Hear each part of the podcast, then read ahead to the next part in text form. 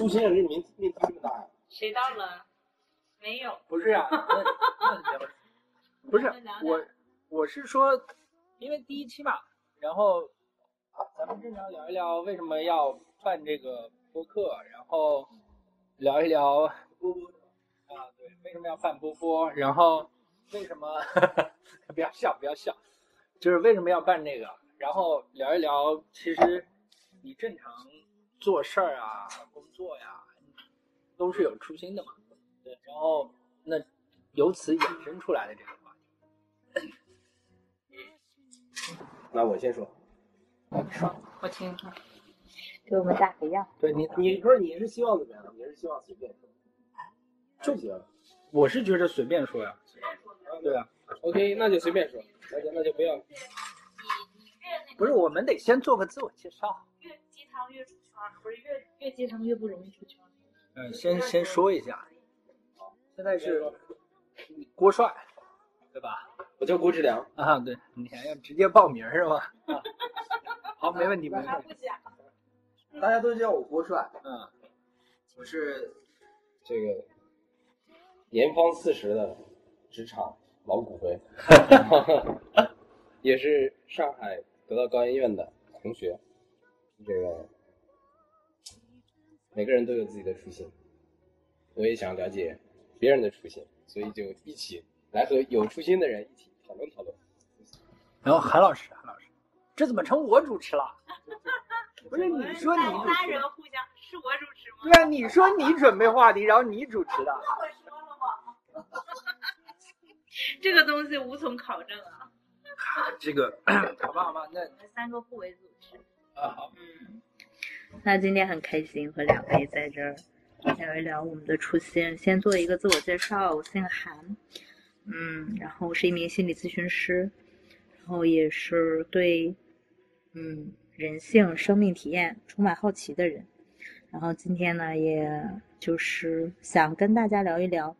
我们做现在的这个活动的一个初心吧。当然，这个在聊的过程中可能会有其他的各种各样的火花。然后会顺势而为的。谢谢。你我觉得你声音可以大一点，我担心咱们这个录音工具不太好。那个我叫俊祥，呃，这个以后呢，大家就叫我们这里面就叫俊总哈。感谢俊总，感谢俊总。呀，舔为俊总啊，舔为俊总。然后那个这个波波呢，是纵横波波，这个是确实是我想办，然后我觉得这样是一个很好的方式来去表达我们自己，或者是表达纵横私董会这样一个组织。然后我自己是一名游戏策划，目前之前在腾讯啊，然后后来在某个厂呀、反正都干过。呃，目前是在做元宇宙的一些东西。呃，我们做这个波波的初心，刚才提到了一个是中文私董会，一个确确实实也想三十多了啊，想要去表达一些东西。嗯、这是我的我的感觉。OK，那我想问一下郭帅，就是我们在你心目中，我们做东方私董会的初心是什么？私董会的初心，我只能说我的初心啊。呃，先说我的初心，然后我们呢。我的初心呢，我觉得是好玩儿。不是，其实如果要说纵横私董会，你是不是得先介绍一下纵横私董会？嗯，也也没关系，可以那个什么，逐步那个，逐渐展开，啊，也行也行啊，嗯，是一个大家逐渐探索的过程。可以可以，我觉得也行。可以倒叙嘛？啊，嗯嗯嗯，可以，那就做纵横自动会的初心呗。啊，就纵横纵横自动会的这初心。就我一开始觉得是好玩，就这个东西，因为是好多人在一起，然后进行互相探讨问题的过程，而且它是高度聚焦的一个东西。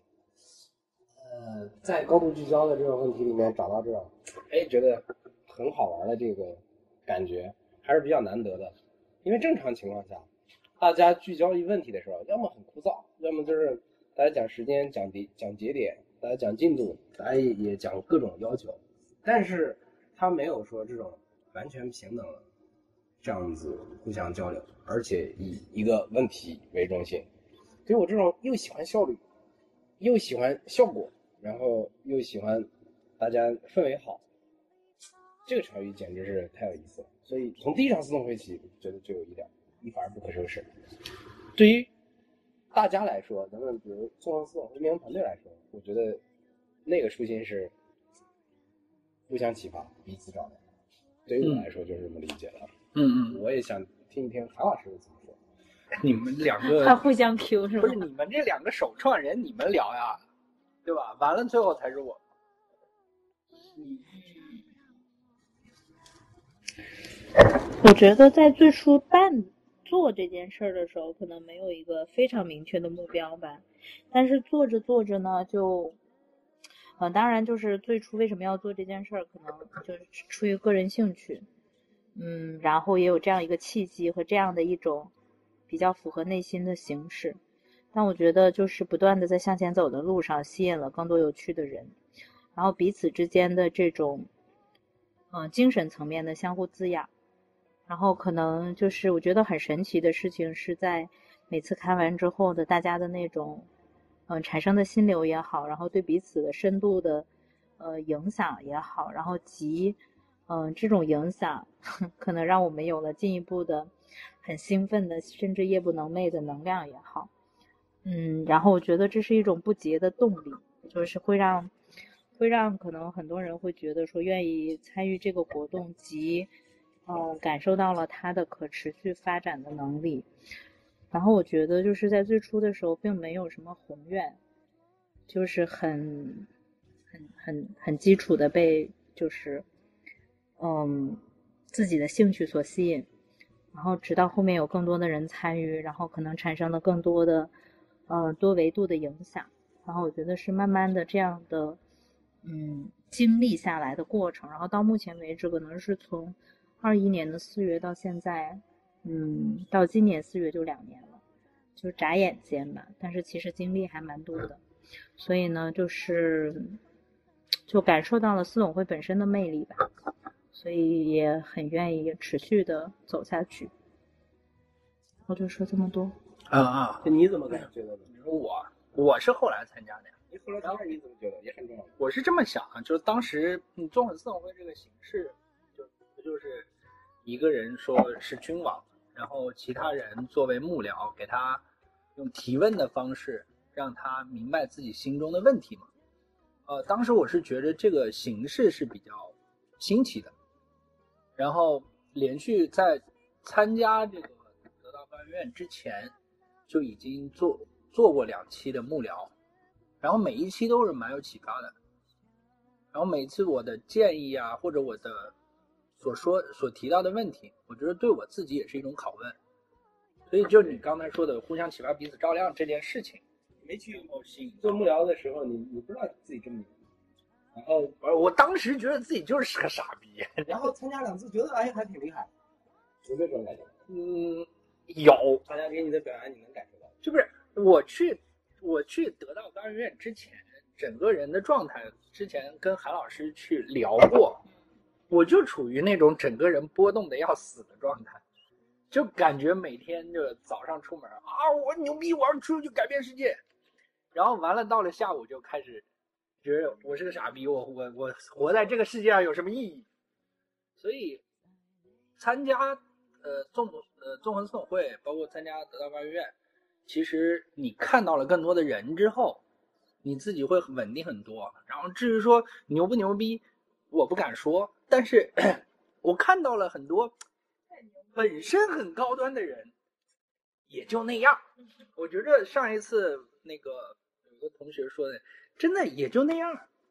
所以你会稳定很多，然后你也会看到一些原本你觉得他不打乐，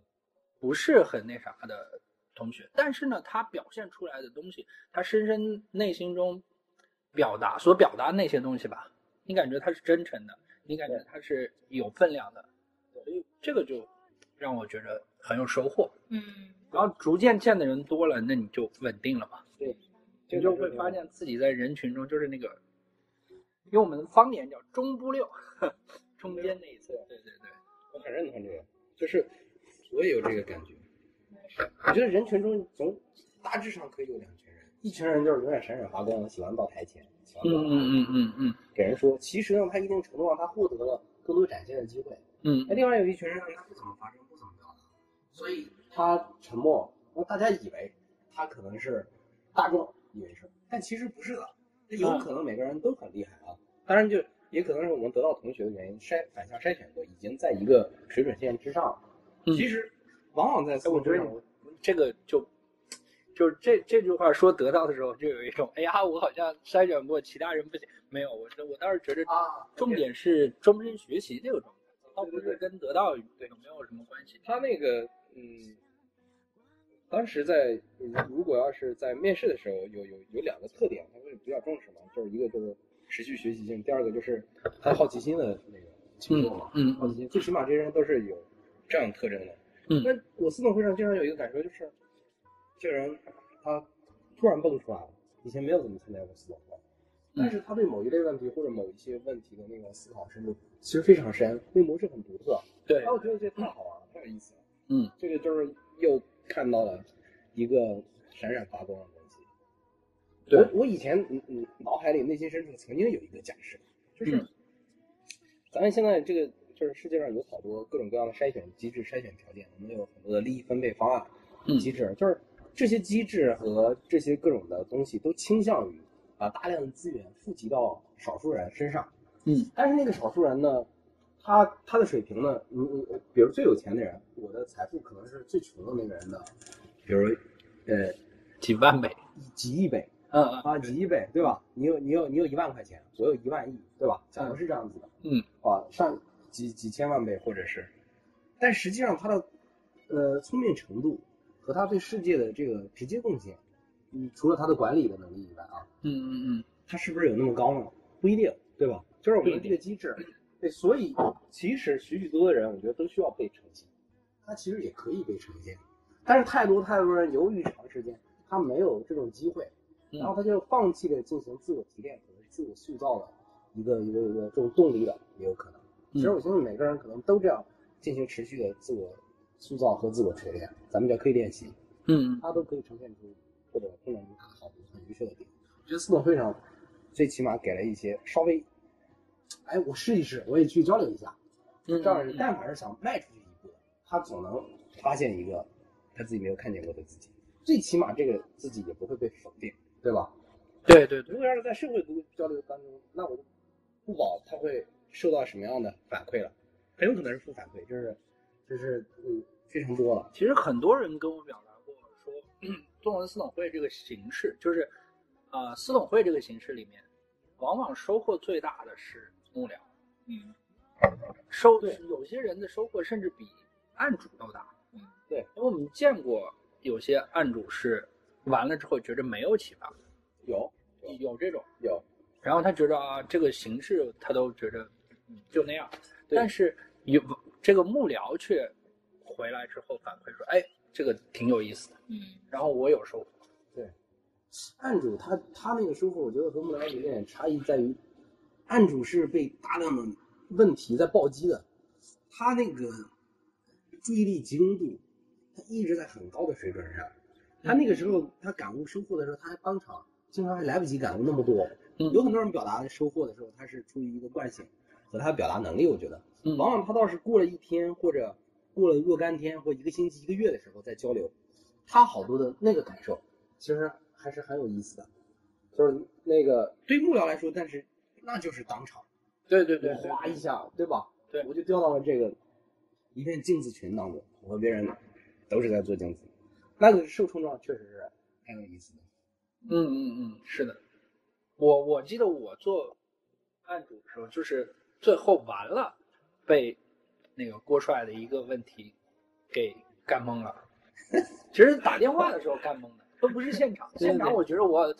我都答了，哎，我觉得我还挺开放的。但是实际上最后的时候再去问，你就会觉得会去反思。对，嗯，韩老师是幕做幕僚，听你们俩聊，我有两个感触。第一个就是我在刚才郭帅来，刚刚才郭帅说来得到之前有个假设，就是我来得到之前有个假设，就是，呃，我觉得优秀的人是没有缺点的，但是，呃，就是就是回应刚才俊祥说的那段，啊，其实我看到了就是人性，呃，更平衡的一面。就其实优秀的人也有非常非常多的缺点，但是这也不影响他们优秀。对，嗯，然后反而让我会觉得，其实更有在人间的那种很踏实的感觉。就是我会觉得说，就是人很精彩，嗯、他很优秀，但是他也有他的局限性，但是这并没有任何的影响。所以其实从这个角度讲，我觉得就是有更多的人生体验和经历是一件啊、美好的事情。然后第二个就是关于幕僚的这个事情，其实我觉得我做幕僚的时候，为什么觉得收获很大是，比如说这场有十二个幕僚，我可能就就一次体验了十二个不同的人生，然后我嗯。觉得这非常的，就这种冲撞的影响，可能有很大一部分都不在我的意识范围内，就可能有很多是潜意识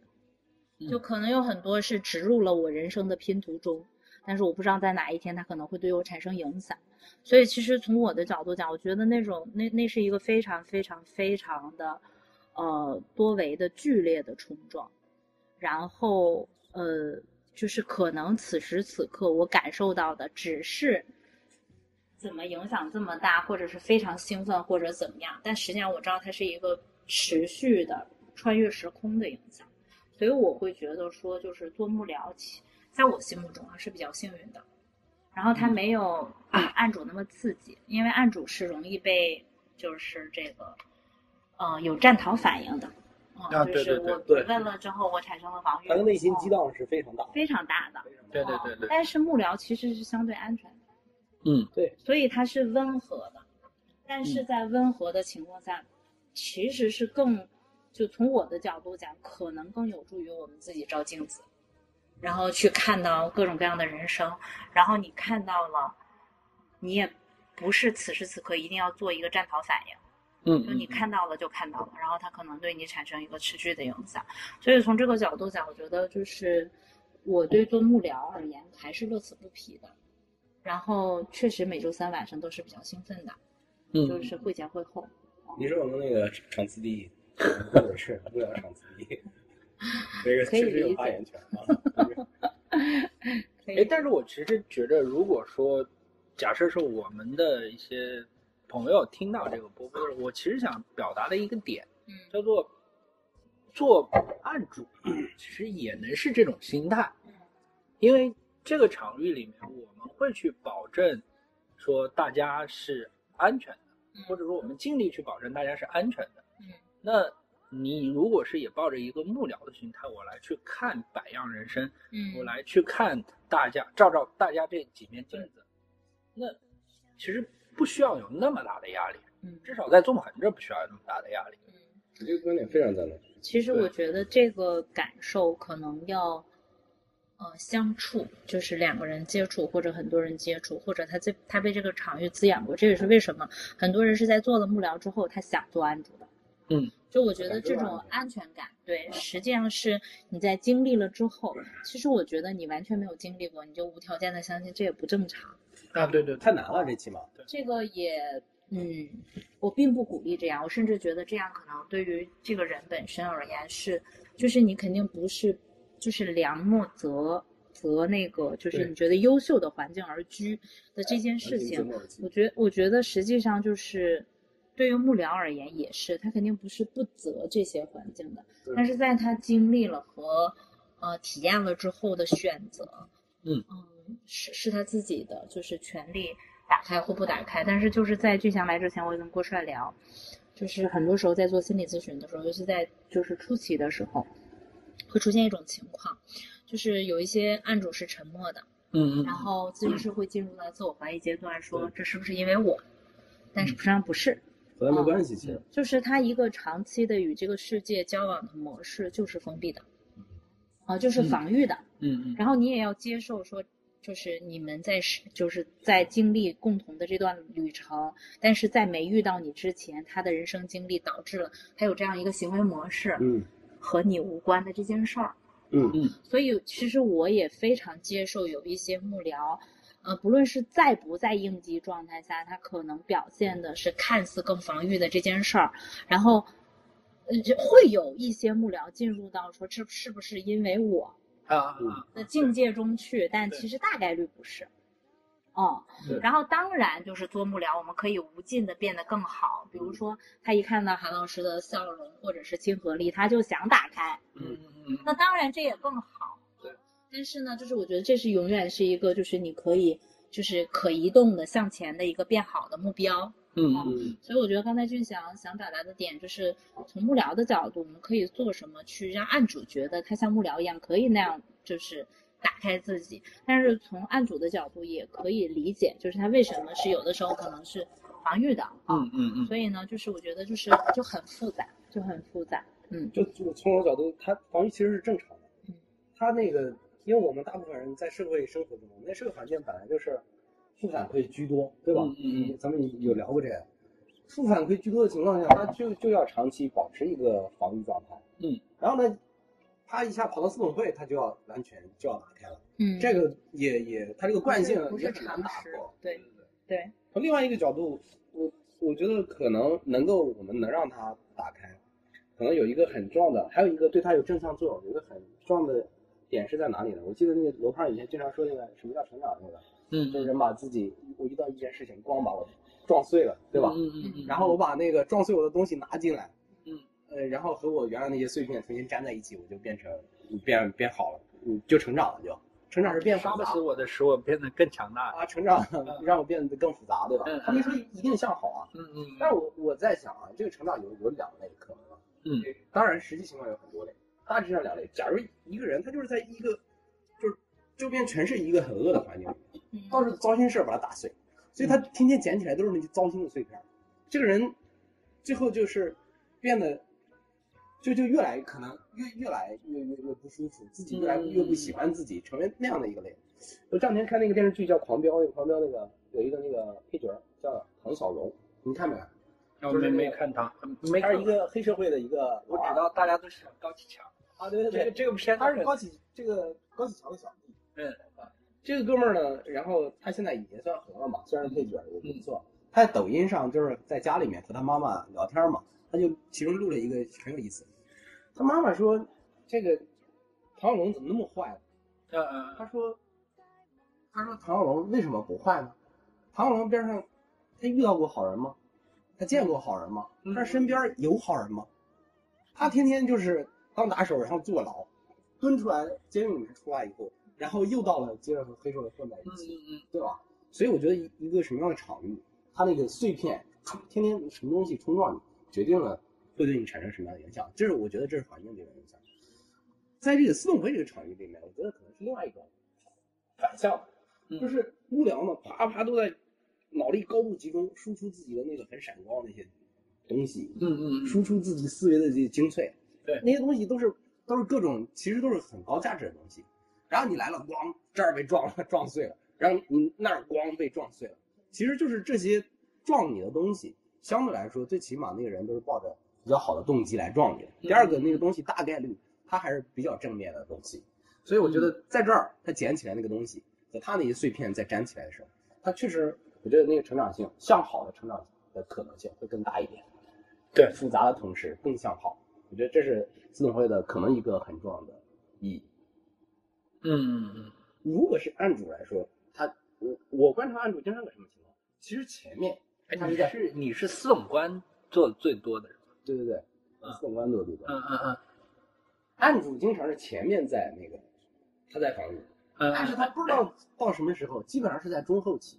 后期居多。对，都是有的人是在那个感受感会场环节，有的人是在最后发小红花的环节，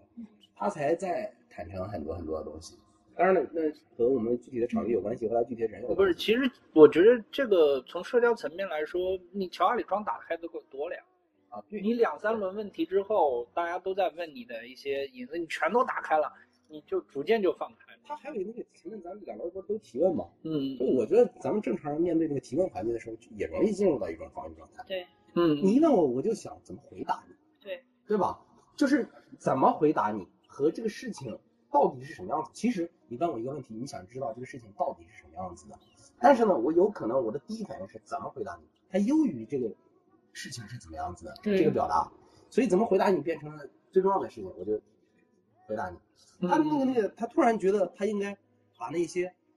真正什么样的原貌反馈给幕僚什么时候呢？就像那个环节，就是咱们感受反馈，嗯嗯，我的感受是什么？啊，他听完感受以后，他突然觉得，哦，原来你们是这么看，对，你是这么看的。嗯嗯，那我有我有一些东西还可以再说一下，对是吧对对，啊，这个过程还是挺有意思的。对这个就让我觉得说，就是司董会的这个特质，就是它有一个比较，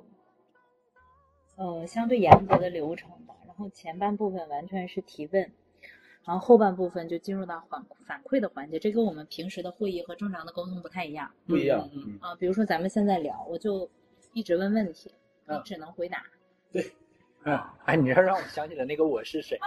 一直问问题。对呀，不允许你反击啊，知啊，道？我我我我每次介绍新的同学去，我都说我是谁的那个那一场，你们一定要注意。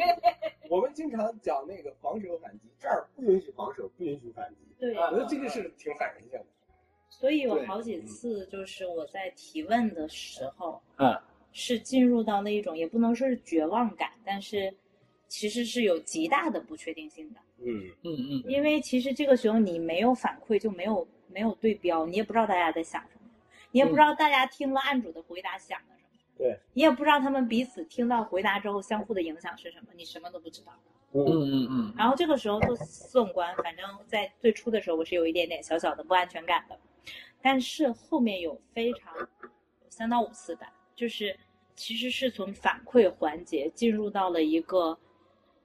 我心理状态的波波谷到波峰的状态。嗯嗯嗯。就是这个时候，当然也不是说你可以自由交谈，一定就是，但是我开始意识到说前边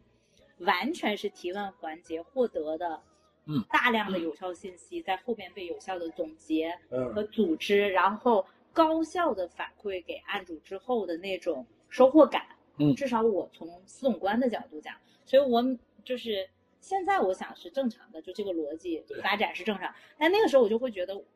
哇，就完全逆转了。对就完全就我的心境上是有逆转的，然后我看案主的整个的反应是有逆转的，因为你前面也不知道发生了什么，然后到那儿的时候就突然，然后你总觉得好像是那个环节很神奇，其实不是，对，其实是整个的这个流程的编排。所以我觉得司总会可能有一个，就是我们为什么在初期的时候，有一点就是机械的、盲目的执行，严格的按照流程，各种各刚性的种维度，刚性的。嗯我觉得就是可能跟这个流程本身的科学性有一定的关系。当然，它一定不是完美的，然后它也待推敲，它也可以完善。但是从最初的我们对这个东西不熟的时候，我觉得它是一个很安全的网，就是你至少能确保说它不会出现太大的差距。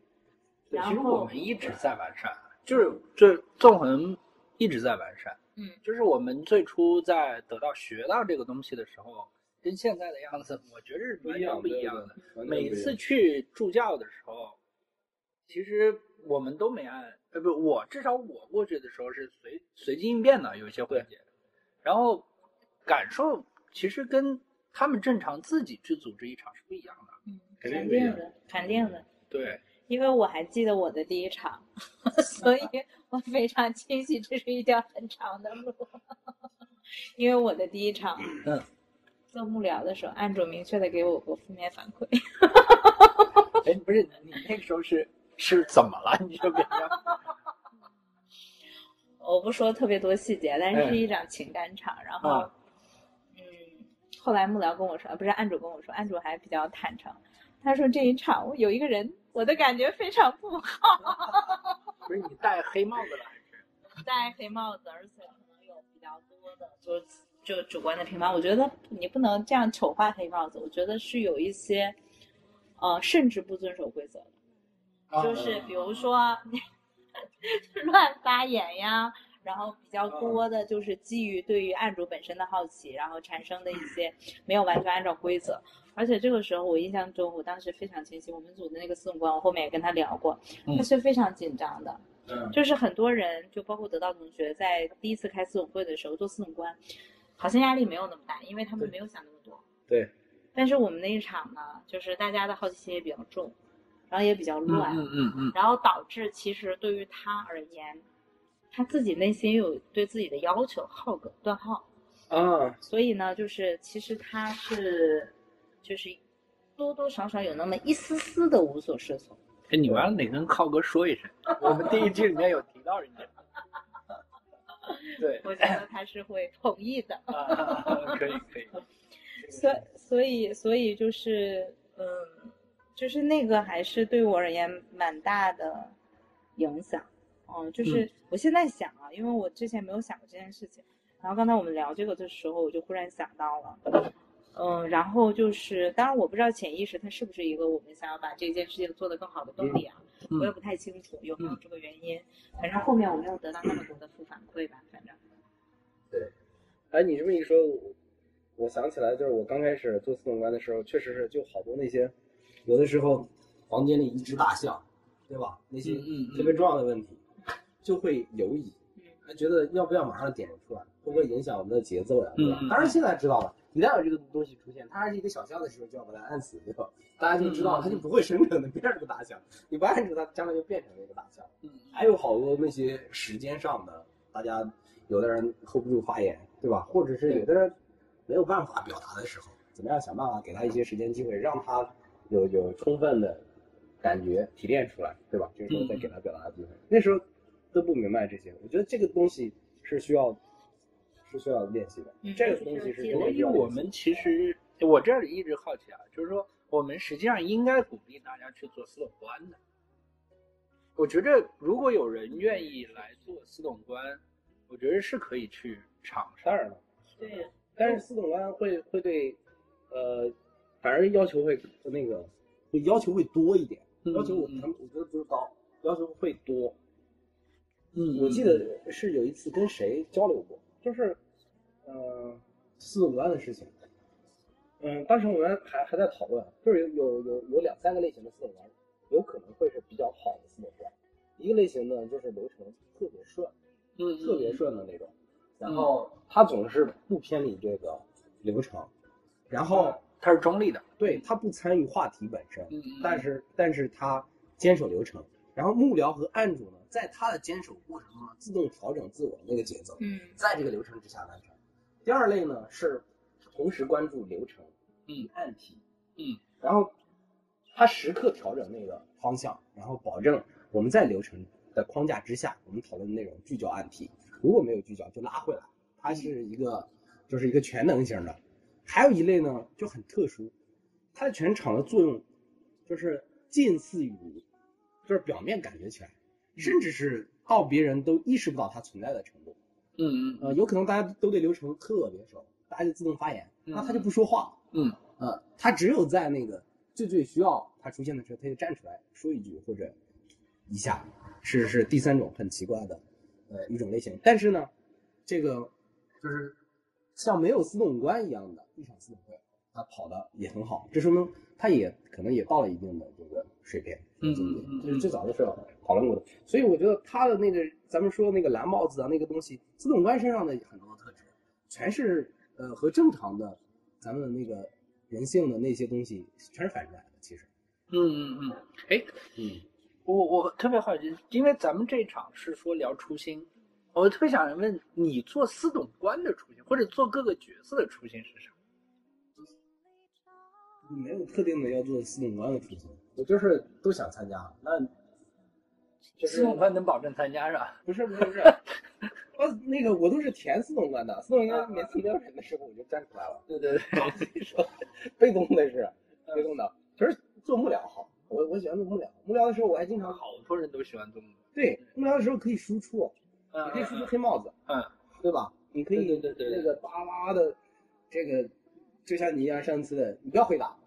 对吧嗯嗯。我来问就行了，你不要回答。那对吧？对案主影响还挺大的。搞不是，其实那一次我已经判，我自己已经判断出来了，我只是觉着想让反思，所以才用了这套方式。我也是意外，就是那一次，完了我就不想让他回答了。我其实都知道了，我结果都知道了，我就想问一串问题。就是这个就是有一次和案主我们聊天，聊完之后，聊聊完之后，其实我们已我已经判那断出来场跳不在大致的问题。就是就是你正好没去的那场。那场提问方式还挺多的，也有机关枪一样的，嗯，也有比较重的黑帽子，嗯呃的这些东西啊，啊啊，对对对，但是我去我去做幕僚，其实每一次，啊，就整个参加私董会，大刚开始就是做幕僚嘛，那时候初心就是去见更多人，然后后来做做案主，实际上真的是觉着，一个是我想尝试一下，我其实我是绞尽脑汁想了一个问题，然后 倒没有特别困扰我，哎但是却嗯这个问题是我希望从私董会去看看好多目标都是你这样的，有所启发。好多目标都是你这样的，对对，但是我我也确实觉着，之前我们整个得到说起这个纵横私董会的初心，要解决什么夜不能寐的问题有点重。让人让人们远离夜不能寐，让同学们远离夜对对，不能寐，这个我觉得当时的愿景，我觉得这个有点重，就并嗯什么问题能让我夜不能寐？嗯那得多大？那么大的事情还真不一定能解决。但是，呃，往往是这种有所困扰的就好。我我我当时就是有所困扰，然后我就希望说通过私董会来获得一些呃启发，所以我就来了。然后做私董官呢，说实话是一种挑战，就是你主持这么大型的会议，看咱说十几个、二十、十、十二、十二三四三四个人也挺大的，对。然后而且是一些陌生人，你熟的那些人，你说你你呃那个郭帅你是本身是啊、经理，然后你肯定也要主持会议，对吧？然后那那那种场景下你是有权威的，对但是这种又没有，对于我来说是一种挑战。经费的消耗绝对比公司让我们开投资分析，我站俩，我站三个小时，绝对比那个精精力消耗要大。那个开三个小时不累的，对对这个三个。小时是很夸张的。就我我我习惯站着嘛，嗯然后我站三个小时，但是那三个小时我是非常集中的，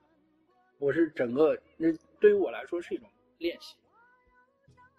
对，所以我也很我也很期待说后面有没有其他的同学能够参与参与这个事儿，嗯，嗯有有很多同学想想在咱们的问卷上曾经有反映，嗯嗯嗯，对吧？咱们对可以对对对对其实我们可以开一种这种你稍微轻点儿的场，可以。我然后们帮咱们第一期大活动就是司董官专场，嗯嗯嗯我觉得司董官的难度在于，它是对人的，如果把人看成是项目的话，它是对人的项目管理。然后呢，他就是我们经常说蓝帽子是指挥官的角色。那你如果是指挥官，你是要了解这一个乐团中所有的角色如何比较巧妙的，又又又玩的是不同的乐器，可以有效的搭搭建在一起的。那这件事情对于司总官的要求确实比较高，但是呢，就是我觉得我们就这一百多期走过来，可能有一个比较重要的点，就是在精细化的，刚才我们也讲迭代，在精细化的打磨了流程之后，它其实是个安全网。那最最基础输出就是按照流程标准的走完，其实是非常非常 OK 的。嗯那刚才我听到军翔的，其实是对自己内心比较高的要求，嗯，嗯，所以其实可能会觉得说这是个挑战，所以就完全取决于我们内心对自己做这个角色的期待是什么。那最初的时候就是，最初的时候我还把它定成是我能够三个小时完成就好，但其实这是一个非常高的要求啊啊啊，啊，所以所以就是当我近期三三个小时。近期我三个小时完成过的时候，我觉得我特别棒，但这个其实已经是个比较高的要求了。对 所所以其实就是我我觉得它虽然我们可能在强调它的复杂，但我觉得它它复杂是有代价，它很有趣。然后就是原始的时候，我们都不愿意做司总官，我们都愿意做幕僚，因为幕僚有发言的机会。但是我觉得，当你可以有一些上帝视角俯瞰全局的时候，还是有他自己独特的魅力的。这也是为什么，就是我们可能现在，呃，在参加了很多场司总会之后，逐渐对这个角色非常非常的感兴趣的这件事儿。所以我觉得它有一个事物发展的这样的一个过程。然后嗯也许刚刚接触私董会的伙伴们还是想要有自我的表达的，但是呢，就是在某个维度的时候，真的鼓励大家去挑战一个在我们心目中更难的角色。嗯嗯嗯嗯，咱们最早的时候，我记得有一呃复盘环节不是总是那个，其中对于每次对于四种观，大家还是会有一些批评的意见，或者哪里做的不好啊，一直到现在，嗯咱们大家在复盘的时候还是会说的。这个咱们我记得早期的时候曾经讨论过，就是是不是这样，嗯，可能一些评判会会有一些对司令官的一些评判或者评价，嗯，复盘的时候嗯对他不太好，但是后来呢，觉得还是保留了这个。嗯，原因就是就在于这个角色，他确实他承担的这个责任要重一点，他必须要经历这种，你叫锤炼也好，或者叫什么，给他很多反馈可能是超量的。对，就是你哎，你那你亮点是这个啊，嗯，亮点大家都知道，我们都看见，不用说了，对对吧？不足是哪？一二三，一二三，对对对对对，这个两三个人都给了反馈以后，其实当事人是会有压力的。嗯嗯是，我觉得我当时也其实也有压力，会难受的。嗯，觉得花了很多时间，对吧？很认真的在搞这个事情，但是慢慢的，总有一天会习惯。这是我我感觉就是二十几二十场的时候就习惯了，觉得，嗯，我觉得对我是蛮有改变的。以前我在团队里面，虽然我带小朋友，但是我也不太喜欢弄这些流程的东西。但是，呃，做了这么长时间之后，前段时间我们那边有一些什么评选呀、或者说什么，哎，我其实我本来想让别人来做，但是我自己就最后就站出来了，整个流程是我 Q 下来的。我就觉得他对我的锻炼还是蛮大的。嗯就还有一个就是，有的时候呢，看到可以看到一些，呃，很很宝藏的一些幕僚啊，或者是安主的一些那些我不知道叫什么瞬间啊，就那种很波动的瞬间，或者是他有欲言又止的那个时候呀，嗯，哎，然后补充一下，这些表达出来。对，在里边的人都看不到。呃，对，这个时候感觉还是很好的。然后他嗯，真的就咣咣咣一顿输出，呃，出来了一些他想说，但是可能那个话有点尖锐，但其实呢，真的对对方还蛮有帮助的。嗯这种东西，哎，这个时候会觉得，嗯，没有没有白去认真盯着去，哎，这个是会会有一点点小小的成就感。对对对对对对，其实有很多人给正反馈，说是啊这场我感觉很好，嗯然后那个时候作为司董官来说是蛮有收获的，嗯对你就会觉得哎呀，就这么一场，这么我我还是觉得大型的，虽然我没有 去过多大型的，但是这么多人的一场会，我觉得能组织下来已经很不容易了。是消耗。对对对，就你说的那个每每个人都会那个得到都会获得反馈。我以前我老说这个四种会是一江春水嘛，然后来的人每个人一曲奇一瓢嘛，觉得对自己有用的那一瓢。呃，我曾经有一段时间觉得案主那一瓢是最多的，因为大家都是给他反馈的。我后来确实这个感受这个观点慢慢改变了。后来我发现这是一个事情，可能人的吸收和理解的能力，嗯，它是有极限的，有边界的。嗯。这个视角多到那个那个，大家给他的观点丰富到一定程一定程度，他那个，因为有的人那个发言很亮，很对，拿着个喇叭在说话，嗯有的人那个呢，在他心里呢，可能就是像文字一样，就是当然是标准音量在说话啊，嗯嗯就到了他内心那个过滤器以后，他把它处理了，就像文字一样，所以那个他得不到，他取不了很多票，他仍然是取他的一票。然后我们每个人其实也是幕僚来说也是，也是能取到那一票，但是有这一票就很好。我我现在的心态啊，就是现在听课啊、或者说我我后来也报很多课，然后听这些东西，我逐渐变成了，但凡有一点收获，我就觉得这钱没白花，嗯因为我是拿钱换到了东西，我换到了一个知识，那我觉得足够了。我记得我之前花六千多报了一个什么课，但是他教了我一个叫做动力众筹会，嗯，我觉得就够了呀。我我后来我用上了，那我觉得这六千多买这一个，我觉得值了。就所以你说的那个有一瓢就已经够了。对，有一瓢就就已经够了。对，嗯，哦，我现在这个我觉得我可以来回答这个初心的这个事情。嗯可能可能司委会有初心，我觉得可能比刚才要要，我突然想起一点事情来，对，突然想起一点事情，原因是什么呢？我觉得它是比较珍贵的，比较比比较有意义、比较值得，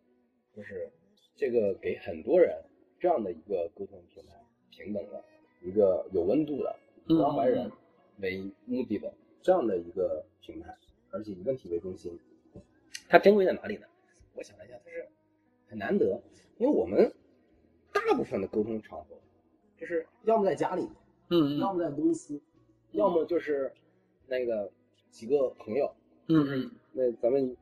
呃特别好的朋友就是兄弟，对吧？老铁，那或者特别好的闺蜜，嗯，还有一类朋友那就是酒肉朋友，大家喝喝酒、吹吹牛这一类的。嗯嗯但凡是在任何一个场合，家里这个环境环境下，有的人是和父母在一起，有嗯的人是和孩子在一起，这样的一个环境下，那个输出都是单向的，那个人和人那个压力都是不对等的。对对就是家庭成员完全平等的这件事情，这不是中国绝大多数家庭的常态，这是少部分家庭才这样的。嗯是，对，所以这样的情况下，人的这个输出他就会受抑制。嗯，有些话说不出来。对，嗯工作上永远是单向的。对，工工作上你完全是那个工作目标，对吧？KPI 指导一切，或者 OKR 指导一切。咱们在那个地方，公司的战略一旦定在那儿，所有东西都照那边跑。所以，它的和那个核心东西一定了，我们就执行，就就跑就行，没有什么可太多辩驳探讨的东西。大家可以讨论的东西都是在那个很小的空间里。对吧嗯嗯有可能我们这是一一个开往那个战略目标的火车，可能我们几个讨论，咱们这个部门的工作永远局局限于这车厢的这两个对座的这个这个座位上，嗯然后那些朋友呢，那个老铁和那个兄弟们呢，可能可以讨论一些问题，但是呢，问题容易发散，对对对，不聚焦，对吧？这是，但是这已经是比较少有的可以深入探讨问题的一个场域了，对吧？嗯嗯还有一种呢是那个，就是呃，比如酒肉酒肉朋友啊这一类的，那大家就是永远都是呃，可能不管是吹牛啊，但是很开心很轻松。对但是呢，你要进入一个高效的深入探讨问题，以问题为中心的讲节奏的这么一个场域，还要平等互相一个启发，太难太难了，太少了。我我讲的是不是说我是这样子啊？我讲的是我感受到大部分人的一个这样的一个东西。所以这个会的场域，对于每个人来说，它其实都是稀缺的。当然，这个世界上还有好多人他没有参与过这种会。我觉得，呃，如果我们有可能可以把这个东西将来慢慢的也来推广，因为现在全全国在搞私房会的人很多很多，对吧？可以一步一步再推广这个东西。我曾曾经有一个设想，我说未来的人的认知高到一定程度，将来的人可能大部分都会受高等教育，可能你高等教育他也不一定认知就高到一定程度呀。它的概率会大。呃，对吧这这点啊，你受高等教育以后，他的那个认知变高了，那概率会变大，嗯所以他就会有更多的人，他比如像类似于四等会啊这样一些东西啊，呃，就会有。我其实我们传统这个呃社会里面，我觉得这是也是有这样东西，比如我党，对吧？民主生活会，嗯啊，批评与自我批评，那一那一整套其实也都很好，嗯但是那都是针对领导的，对吧？一般人没有那样的锤炼机会。嗯，然后要大家都在永远在目标的驱动之下不停的在目标。那有没有一个场域，咱们就一个问题，不管它是大的还是小的，只要让我睡不着觉了，咱们就来一起这问聊聊这个问题。倒倒不至于睡不着觉吧？刚才说了，就只要让我困扰的。对，让我困扰。咱们最开始睡不着觉吧，嗯当然咱们后来有云谈会了，有这一系列的，对吧？嗯嗯嗯针对大家的困惑呀、针对这些，嗯，只要是困扰都可以来。所以我觉得它它很珍贵，这么样一个珍贵的东西，咱们这些人，呃，这些人来做这个事情，他有责任把它长期的把它弄下去，对吧？我相信他如他有可能存在跑到一天的时候，他自己也形成了那个自组织的那个生态，他自己可以驱动自己，他他可以跑下去了。我觉得他有可能能推到这种程度，如果到不了也没有关系，就简单一点，他就可以长算。就我起码这个东西在，对对对，我我我觉得有些事情做就好，嗯。然后我们觉得它有意义做就好了。啊，对呀、嗯。就就是这个有意义我记得当时韩老师说的那样，我就是想要，我们就是想要一个同学互相交流的平台，互相长期链接的平台，都不需要他怎么样。嗯，我稍微我我我当时就想有一个长期吃小龙虾的平台，结果对对就咱们链接的平台其实是挺多的，对，对吧？但但是你但是私董会是个重度链接平台，呃，我觉得其他假设你去玩一个什么，他并没有给你打开你对这个人的了解，所以反而是那个私董会，你你其实每一次我听到幕僚的故事，我都觉得啊，原来他是这么这样的一个人。所以他重呀。对对对你，想想，要要达到这样一个呃任务和目标，要前面要做那么多的铺垫和沟通工作，对吧？中间要做这么多的这个实际上开会这个环节，后面又要做那么多的后续跟进，其实挺重的。对对，是的，是的，他可能也麻烦，但注定注定了，我觉得他是有一定稀缺性的。他的重，他的不容易，也注定了他的稀缺性。我觉得是这个时代需要吧，就是，哎呀，我今早还在想，不知道是不是会像上个世纪五十年代的美国一样，二战之后的美国如雨后春笋般，然后出现了各种各样的，就是非常就蓬勃发展的一些企业啊，嗯然后。我觉得在就是经济生活极大丰富之后，然后大家会有新的寻求，嗯然后大家也会找到更多的痛点、痒点、爽点，然后去进一步的刺激自己。我觉得这个是在我们就是比如说温饱状态下的时候，嗯可能不会需不会考虑的一个需求。所以我觉得它，我不能说它是应运而生的，但它可能符合这个时代发展的一些特征。嗯，就是实际上，我我也理解，可能大部分不不是每一个人都会那么那么那么的关注，就是我们精神方面的滋养啊、深度链接呀，嗯，然后就是包括这个链接跟别的链接有什么不同啊？比如说我也可以去跟酒肉朋友吃喝玩乐呀，嗯我也可以吹吹牛，或者说他跟我跟自己的亲密伴侣或者是自己的原生家庭的这种链接有什么不同？我觉得就是就是我觉得此时此刻的这个状态，其实刚才郭帅说的挺好的，就我也在想说他跟那个就是自己的家庭的这种链接的区别是什么？嗯嗯，我觉得就是司董会这个场域，就我们就前面我也有说到说，就是好像在照十二面不同的镜子，嗯，然后这个就每个人都活了，比如说三十年、四十年、五十年或者二十多年的时候，他的镜子和你的镜子是不一样的。然后我觉得这是一个非常的，我我不想说是高效，因为好像高效是很功利的，但它其实是一个确实是在我心目中比较快速的，就是照到一面你可能曾经没有看到过的镜子。比如说你跟你的家庭，这面镜子大概率是你熟识的，甚至你已经失去了探索的欲望。但是实际上，对于私董会而言，就是嗯这个场域的要求和安排，决定了你会看你今晚会经历不同的人生，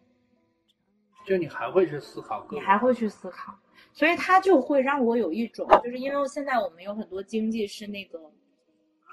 就包括那个职场高阶、进阶啊这些，它都是打，就是可能是以年轻人为主的。为什么？因为年轻人充满了生命力。嗯就是其实，在上一次跟郭帅做那个访谈的时候，就我多次提到了，就是好奇心和兴趣。我觉得这好像是年，就是更就就是这个通俗的讲，好像更多的是年轻人的一个特质。嗯，那如果我们有机会让不同阶段的人嗯都对人生充满了好奇，因为我觉得好奇是人有生命力的一个比较主要的。就是你对这个世界，我举个例子，近期我回去跟我爸这个就是过年的时候，然后喝酒，然后我爸就说七十多岁了，我爸说他说他有一个想法，他说等这个这个无人驾驶的车普及的时候，他准备带着我妈去环游世界，因为他不会开车。哎很好。他说这样的，我我就喜欢这样的老头 你知道当时我就有一种什么感觉？我觉得哎，这个人充满了生命力，就是他对世界还好啊奇。，对，呃，我觉得现在七十多的时候一点都不老，对，所以就是这是我骑着摩托送我去哪儿哪儿哪儿，是然后啊，当时我觉得哇，他七十多了，我都担心他骑摩托，而且我们那个是二十四年的摩托车，所以所以就是就是如果我们对这个世界还好奇，嗯可能接踵而至的就是好奇背后的动力，可能让我们想要做一点点什么。嗯那么这每一个人的那一点点什么拼接在一起，可能就对这个世界会产生或大或小的影响。所以我觉得就是，顾帅刚才讲，就是可能跟家人啊、跟朋友啊、跟这个，我们就很多时候可能这种好奇心，它它其实是一个有逻辑的、逐渐的消亡或丧失，很正常。嗯嗯嗯就是我们跟，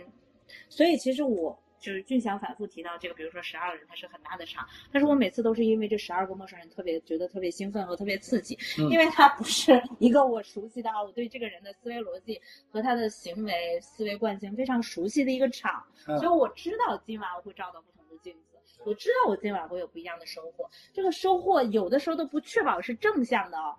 但是它在我的认知拼图上又多了一块。它是个新盲盒，它 它它永远是一个新的盲盒。对，它不知道这一场开出来是一个什么。你每回接龙最后被选到的谁，我都觉得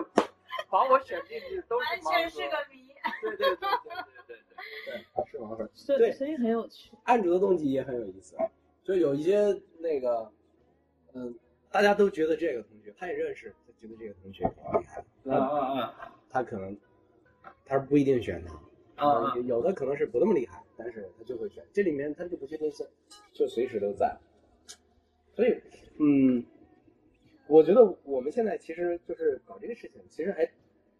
还算比较好，我我觉得啊，就是，呃，大家一起因为有有这个动机啊，不管是有这个意愿来做这个事情，然后同学们呢觉得也有收获，然后呢，我我们作为组织这个事情，其实也收到了正反馈，我觉得这个就已经很好，然后就可以把这个事情。你有的时候，你不要说正反馈了，负反馈也没有，对吧？或者是无反馈，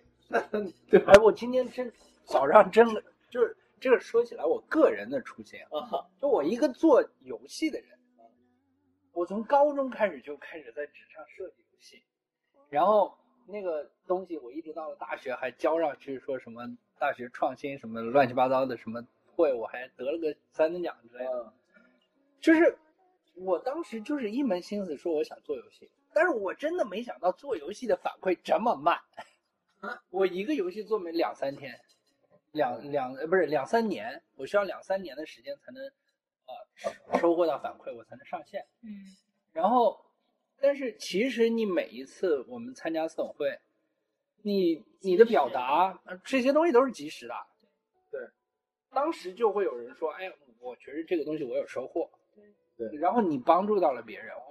作为一个三十五岁，按照历按照生理年龄，他就应该是开始就是怎么被大厂淘汰了。呃，对对对，不是他不是说按照生理年龄你应该去教导后面的人，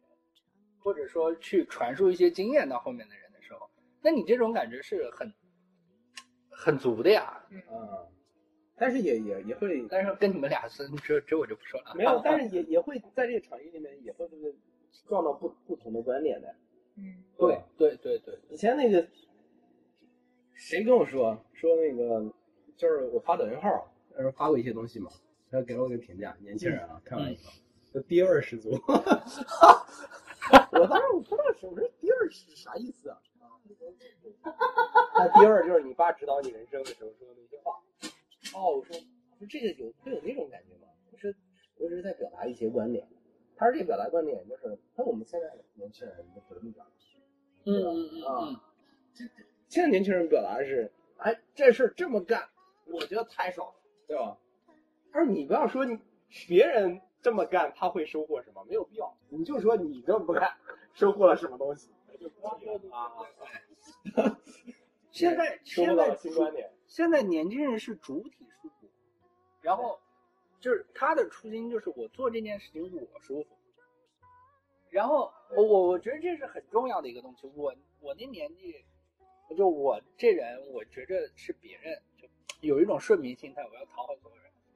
而且我其实觉着我们的同学里面也会有一种这种，说我要让所有人都觉得我好。普遍性，就是普遍性。其实这就回到了那个被所有人讨厌的、被讨厌的勇气嘛。嗯可是现在年轻人很自然的就是这件事情。因为现在年轻人童年得到爱多，他们那个自我更充分没有那么匮乏，所以大家不是以竞争对，就不需要一定要卷起来。就是你的个性和我的个性可以同时存在，咱俩之间不一定存在竞争性。但是在我们那个时代，其实还是有匮乏存在的。有匮乏但我今天今天听到一个事儿，就是你你愿意讨好别人这件事情，并不是竞争，这就是顺民心态。就万维刚说的，这就是但是但是我的讨好的心态是为了我有一个进一步想要获得的东西作为一个目标，我才去讨好。对，但是我们的就是呃，我我觉得这节课还那个万维刚这一节课还是挺有收获的，就是你在刻意的觉着，哎，我只要讨好了他，他就能给我一些更多的东西。嗯他这但是嗯实际上，嗯人家说你要有权力心态的话，这个事情就不是，就是我要有要被大多数人讨厌，我要往上上嗯。嗯，嗯他这这个东西跟我我觉得他这个形成也有一个原因，肯定是就是人身上都有一个就是进化出来的，他一定是在这个环境养成了这种心态。就以前一定是因为，比如我讨好别人，讨好或者谁谁谁，获得了一些小小的好处，后来我不断有他这种情况是这样的呀。对吧？以以前一定是，对就是你你的这个教育，我们从从小成长教育环境啊很多都是。刚才唐老师说那个，我挺认同的，就是那个底层一定是资源面。我觉得你你你看，从那个什么，嗯，不是建国，从那个咱们以前讨论好多，就是最最最黑暗的时候，什么三几年，一个三几年，啊国家最烂的那个时候，就是这个是这样，资源极其匮乏，嗯那种程度，那种程度，就是一点点这是他国家，三几年咱国家。三几年，历史上，呃，那个民国的时候吧，嗯嗯嗯那一一直到一九四二年，三那个三生米可以换个女儿嗯啊，就是那时候那样的环境，资源极度匮乏，然后很多很多的人呢，你如果不顺从，可能就是资源和你完全没有关系了，嗯，对吧？嗯，然后建国以后，我觉得稍微好了一些，大家能保证基本生存了，土地重新分配了，但是真正的这个资源快速富集的过程，嗯，是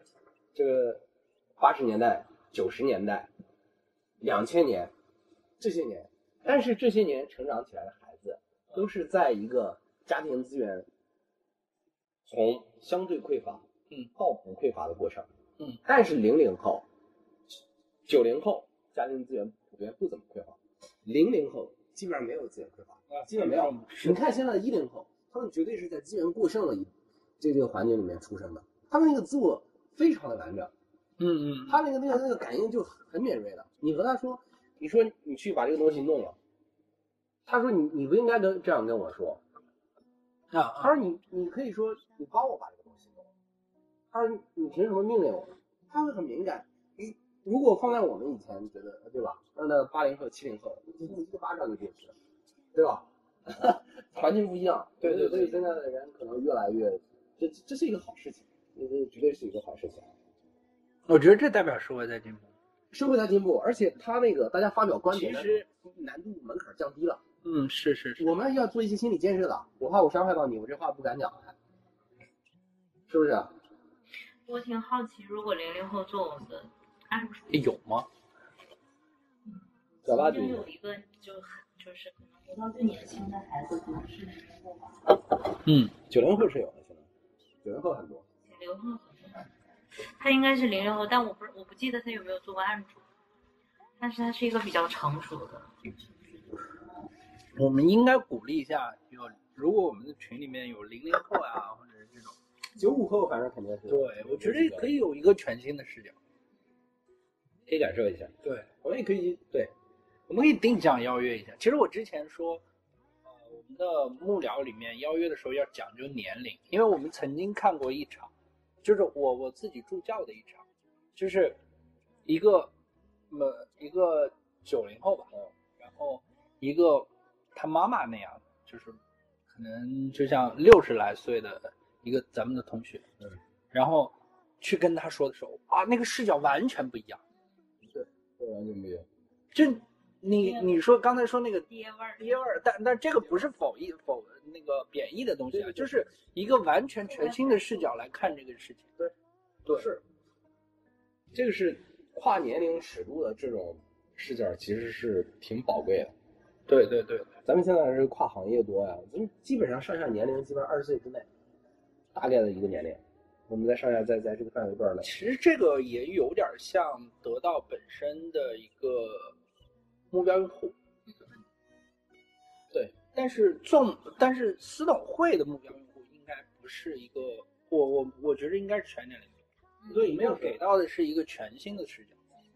我还在想着搞将来搞个老年私董会的，你知道吗？将来老年人就对吧？都是这帮好奇，心哎真的，我其实觉得老好奇心重的人都变成老头老太了，他们探讨问题的这个渴望没有停止。其实我觉得老年人，嗯，就是我爸挺好的呀，无人机等待着呢。对，绝对愿意看到。其实我觉得老年人如果能给到给到他们一个全新的视野，也是不错的呀。对，我是挺喜欢这种事儿的呀。它是需要场域的。现在而言，大部分老年人的那个，呃，他那个活动习惯是由他的某种兴趣爱好来支持的，就嗯是呃遛个鸟儿，对吧？然后带个孙子，打搓个麻将，打个牌，嗯喝个茶，跳广场舞，基本上是这些活动所构成的。对但是随着这个年轻人、年轻一代慢慢变老，以后的老年人的诉求，我觉得是这个会出现颠覆性的改变的。一定有一天会有一帮老头儿，咱们一起开个局吧，打个游戏吧。是我相信这个场景一定会出现的，而且将来的设备啊，越来越可能只需要脑力，然后对于这个身体啊、操控啊这些要求会可能可以降低一些，因为技术在进步嘛。嗯对不对？对对对，都会变化。这个时候，我就像四五种东西，肯定也会有新的需求。在我我到到时候我们就那个放个那个新的口号，常开四动会，这个青春青春青春永驻，不会得老年痴呆。就是我刚才想了很多事情了，一个就是前两天思思思思给我做访谈的时候，思思的视角是她把自己标签化成社恐的视角。嗯嗯我觉得就是在不同的年龄段都有社恐这样的角色存在，就是他们是生活中的观察者，然后他可能喜欢宅在家里，其实他们都有丰富的内心世界，但是他表达和与这个世界互动的方式，不是那种非常积极的、愉悦的和人互动的方式，但是他们的。整个的思维啊，一切的一切都是非常，甚至非常非常丰富，因为他有更多更多的时间和精力去做这些内心的独白的事情。嗯然后刚才说到老年的时候，其实我就想我爸爸，我觉得他呢，就是他没有这些兴趣爱好，他没有遛鸟带孙子的兴趣爱好，嗯嗯他就也喜欢对这个世界世界有他自己独特的思考。嗯我觉得作为此时此刻的他，就对私董会这种形式是有需求的。嗯就是这可能是一个场域，我说一些奇奇怪怪的话，甚至于在我的这个城市或者我的这个圈子里没有理理解的话，但在这个场域是被接纳的。哎，你说的这个真真的是，它它是一种，我觉得独特的认知引起的孤独感。对，对，就是孤独嗯啊、然后我觉得私董会是这样的一种场域，就是。就是哪怕你也是一个孤独的个体，我也是一个孤独孤独的个体，但我们因孤独而产生链接，我们彼此接纳我们各自孤独的状态。回家之后，你又是一个孤独的个体，但是曾经有那么三个小时，我们彼此深度链接过。对，我我的妈呀，这个这个这个初心总结的太好了，我 就是对而且相信一件事情，就是说我原来是孤独的，嗯。但是我们我们会有深度的链接，我们会有这样或者那样的沟通存在。嗯。那回过头来，我依然是孤独，但是我现在这个孤独和之前的孤独是不一样的，对，这是我的能量场景发生变化，对，可能我那个以前那个孤独是一种恐惧的孤独，对。我害怕的孤独，对这？，是我我是异类的孤独，对我想办法逃避的孤独。嗯。那可能他久了以后，他终于有一天，他觉得这是一个常态，这种孤独，它也是给我赋能的一种东西，对吧？嗯。他他可以拥抱这种孤独了，他有对。或者是有的时候，我觉得就是我知道我是一个孤独的个体，但我发现，哎，这个世界上还有另外一个孤独的个体，我并不孤独，就是我不孤独，是我知道另外一个人他也孤独，嗯，而让我觉得哦，其实我没有那么孤独，嗯所以我觉得这种赋能，对，和这种就是我觉得有的时候这种灵魂上的这种触碰，哪怕你就触碰一秒钟。就是可能对于这个人而言，在前一刻他的状态还是那样的，我是一个绝对意义上的唯一孤独者，到下一刻我可能就不是这样的时候，产生的意义是完全不一样的。然后这个人就可能继续的，就是看似在外界看来一切没有发生任何变化，但是其实他可能已经他的能量已经不一样，然后他能继续再走他的人生。对你，你刚才说，我心里跳出来就是这个词，你你刚才说绝对孤独，我觉得就有有的人呢，心里可能会有这样的状态，就是那个绝对孤独态，他内心里面他会往这个方向引导自己，我孤独啊，我特别孤独啊，或者怎么样，什么都是孤独的，他其实不是的，对吧？嗯最起码你可以在有些方面是孤独，这个方面你没有理解，但另外一个方面你是链接存在的这个东西，对吧？嗯，都是意识到自己的那个相对态。我觉得能看见孤独，我们看见很多，看看见别人，看见世界，看见孤独这个事情，那也能让自己好很多，对吧？嗯那个正念不是就存在觉察吗？啊，能觉察状态，觉察的孤独，我觉得就 OK。你不然容易被那个东西包裹住，它其实没啥的。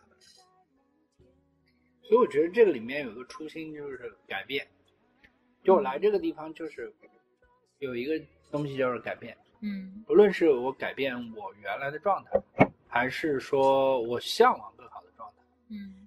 还是说甚至我就迎接一个全新的，我不懂这个事儿，我不懂，嗯但是我就想挑战一下，我看我能不能说出一些东西。嗯这挺好的，这其实就是一个开放心态了，对对对对，对吧？我可以很菜，但是没有关系，我仍然要来展示一下我。我可以很菜，我就立马想起我，你知道吗？他就这个意思。但是，但我就是其实其实郭帅的这个，就是我想就是再追加一句，我觉得改变有一个前提是自我的接纳，嗯就是我觉得它是有一个先后的逻辑顺序的。我觉得就反而是这样的一种场域，就甚至你也看到一些别人菜的一面，但是就像我刚才说的，我原来曾经认为优秀的人他是完美的，但其实优秀人也有他自己的局限性这件事儿。嗯我觉得这样的场域，就是也不是这也不是单纯是这样的场域。我想强调的逻辑是，其实很多时候，当我们看到了人性的那个有有有有高有高光有低谷的时候，然后人家也就还非常 OK，呃，是会激励到我或者给我动力去做自我接纳的。然后我觉得只有做了自我接纳之后，嗯。才有空间去改变。嗯如果你永远是带着一个自我不接纳、充斥着评判的前提，对，是没有精力去经历啊，就是嗯。有精力 energy 的那个精力，嗯。去经历改变那一步的，因为你忙碌于自我否定，能量不足，他能量不足能量都在小，就是他没有逻辑，他不会有这个有不会不会有这个改变的这个这个逻辑在，或者是这个经历在的。对所以我觉得司统会的，就是咱们提问的时候总说不评判，然后不建议的这个事儿，就它看似非常的四两，但我觉得拨很多千金，是基于说就是。就是我们有一个底层的，包括我们的这个以人为本这件事儿，我们有一个底层的逻辑，就是我们是温暖的，我们是接纳的，我们是关怀的，对，然后我们是就你你猜，然后我觉得就是就是我前一段时间的这个情感场，嗯，这个案主就有诸多的自我怀疑，嗯，然后呢，到最后呢，大家对于他恰恰是自我怀疑的点有诸多的接纳，大家没有说你怀疑的对，你应该改变。大家说的就是你这一点，其实它是你自己对你自己看东西的盲区，在我们心目中，我们看到的不是这个，就完全同样的一个点，所以就是我会觉得说它是这样的一个场域，就是如果能接纳你就接纳，甚至你不需要改变。但是如果你想改变的前提是你要先接纳了之后，你就会发现，也许改变悄然而至。但是如果没有这个接纳，其实改变是没有逻辑的，嗯，嗯，可能不会发生。还有一个对我们可能对很多人的呃很多人影响啊、被影响，或者是他受益的一个点是，他可能有点接纳自己，但是也没有那么的接纳自己，嗯他就是抱着来试一试，啊，看一看你们这些人在干嘛，对吧？这样的心态来了但我觉得也很好。啊，对，对参与的过程中，对对对，其实这个他点他看见了，让我想起了过年看了两本书，两本书我发现这两本书每一个就一页。就是郭志良说那个看书能把书看饱，呃，我是这两本书他为什么能写一本书我都很好奇。但是一一本叫做反惰性，一本叫做百分之五的改变。嗯那百分之五的改变，我估计你看过，那就是一句话，就是你启动就好，你做点什么就好，对吧？然后那他来参加有，他来去做幕僚，嗯坐在那儿，哪怕是做观察员，坐在那儿听一听就好。我们非常欢迎这种方式，对吧？对对对，就是有有有很多的幕僚都有一个身身上这样一个特征和状态，我知道我的短板在哪里，我知道我的不我告诉你，对吧？嗯嗯但是我也我知道我哪很厉害，我也告诉你，就是我的那些不足不影响我很喜欢我自己，这个事情会给其他人以启发的，因为好多人一看到我的啊，短板，我我看到那种那种，哎呀，虽然我有不足，但是我很喜欢我自己。哦，好羡慕呀！我特别羡慕，你知道吗？我说的不是说他这样表达了，啊，这是我的总结啊。嗯，那个他可能没有这样表达，他呈现了这样一个状态。但是对于好多人来说呢，就是我自己有个短板，我就不喜欢我自己，我就很讨厌我自己。他看到哎，那个人他也有短板，他短板可能比我还多，他还是很喜欢自己，对吧？他这么自己都能接受哎，就就是这种啊就是这种对。那个人跟他说老子就这样，有什么？哎，他忽然被启发了。我我特别喜欢那种，就是我现在特别喜欢那种自信，我好希望说自己是一个自信的人。但是那我是个菜狗，我我这个事儿不知道怎么解释，但是我是个菜狗，这个这个就是我内心真正的感受对，。这是如果说对于自己菜狗的这个定义是非常逻辑自洽的，我觉得也很好；是非常接纳的，我觉得也很好。这是一种接纳。我觉得？我觉得这也是自信的表现。对，就我接纳我在某一方面做的确实不怎么样，对甚至还有点引以为傲。对这是对呀、就就是这样，就是这样。但是我特别喜欢进讲刚才说的那百分之五，就是做就行这件事儿。因为我最近不是刚才刚给你们做过饭嘛，然后我在这件事儿上的感触非常强烈，因为它不像学知识一样，学知识是不会有即刻反馈的，嗯，啊，对对对，但是做就是技能本身，啊做饭本身，你做的好与不好会有直接的反馈。然后这件事儿给我带来的感觉就是即刻反馈带来的极其踏实的感觉，哪怕我做的不好吃。对，我我觉得就是实践本身，然后带来即刻反馈，然后给自己那种踏实的感觉。然后其实如果我去想说，有那么多人在二十年前就会做饭，跟我同龄的人，或者在三十年前就会做饭，然后这种就卷无止境的感觉，一定会大量的碾压我，然后甚至觉得说，哎，你为什么要做这件事儿？但是对于我而言，它就是特别切切实实的存在。我就发现，我靠，我能做饭，然后它能养活我你。知道我妈发现我能做饭的时候是什么感觉吗？就是我 我说其实我早就会了做了，但我妈说我操，我孩子能做饭了。妈，我我说妈，我三就好像这孩子刚会走路 对。对对对对，三十五岁的孩子我说我妈妈我三十了，我三十多了。所以，所以你不能用这个去衡量。所以我为什么觉得卷无止境是一个就是没有意义或者伪命题，或者它只会带来焦虑感，是因为其实很多事情没有可比性。嗯，嗯嗯就你甚至不能用，比如说我三十五岁刚学会走路，这就是不应该的事情来去衡量，就是因为你的人生、你的不同的能力维度一定有长短板。对。然后我觉得最焦虑的事情就是你总拿自己的短板去跟别人的长板去对比，这其实没有可比性，因为他们俩参照物是不一样的。你说的和我让我想到了许许多多的被父母批评过的孩子，别人家孩子为什么 呢？是的，短板比长板，所以所以多少钱？他现在其实每个孩子，我我我是水瓶座，而每个水瓶座的初心都是好的啊，就我想开始做这件事情了，突然有一个人过来指挥我一下，说你应该干什么，然后水瓶座就去你的娘的，就是这种感觉，就是你把我的那个东西给磨灭了。对，所以所以其实我觉得就是啊，从那个就是家长的负反馈的角度讲，尤其是当然这个有点儿，这这有点儿那个什么啊，这有点儿就是一概而论啊，我不能说中国的教育，但是它是一个，就就又回到资源匮乏这件事。资源匮乏，在资源匮乏的时候，其实我是能理解，作为权威的或者掌握资源的人，嗯他是要有一些在他心目中的合理分配原则的。嗯嗯，那是不是就要竞争？对，至少在他的认知范围内，他没想到更好的方法，他没有想到说我要鼓励国帅。就是你一定要和其他的人哪一点儿好一点儿，你才能被分配更多资源。对的，这个是，所以这个是当你资源有限的时候，然后我们恰巧有这样一个国度，就是我们的人口一直是一个非常大的局限性的时候导致的。就是我们进入到了一个从最初的时候，它是有一个师出有名，我要用这样的一种分配原则，到后面它变成了一种惯性。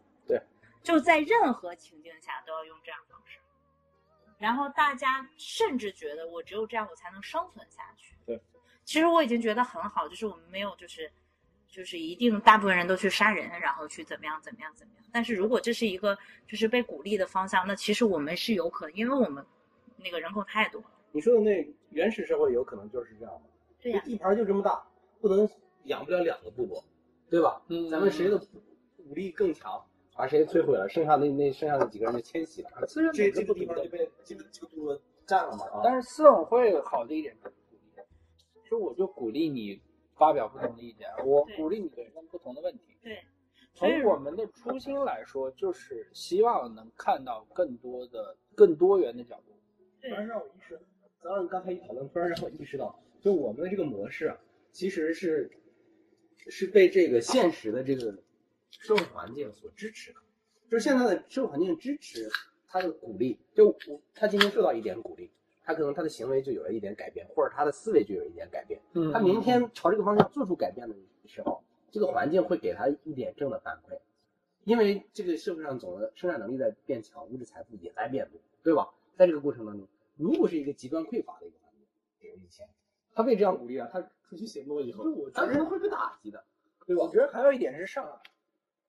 上海，我觉得还有一点是上海。一线城市，其实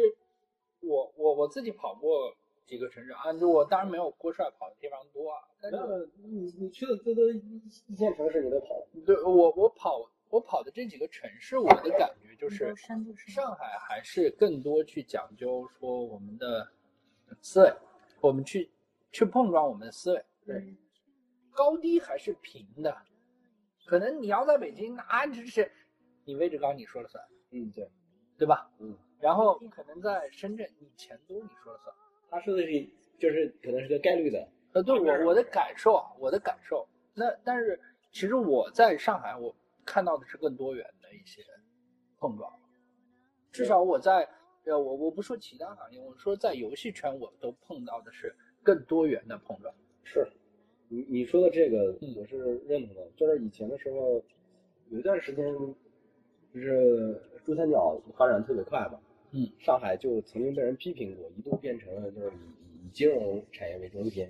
就全是银行各种金融机构，嗯。中心的这这样一个，就是其他都没有跟上，但嗯，可能这这这十几二十年，就是反馈出来的确实是上海在所有的产业上，在这种呃科技行业，在这种生物医药啊这种地方，包括人才多元化人才是全方位，我觉得可能和他目标有关系。他现在把自己定定位成可能全球中心啊，我觉得这个大环境是在，一定是是有对，所以如果说立足在上海的，就我们是纵横资本会是立足在上海，嗯，然后以呃上海同学为核心的嘛。嗯那我觉着我们最初定到的平等，然后多元，对这几个初心，我觉得是对于我们的，就是其实是对的，其实是一种真的可能和其他地方的私董会不太一样的一个点。我们不存在任何的评判，这个事情就仅仅是一件事情。你不论你是什么位置的人，不论你是刚才提到了什么年纪的人，嗯什么 社会地位，来来到这儿，我们只是去表达一下我们自己的看法，嗯，然后互相启发一下，然后一切回归到案主自己去判断东西，对自己去定位我的核心，我下一步要解决的问题。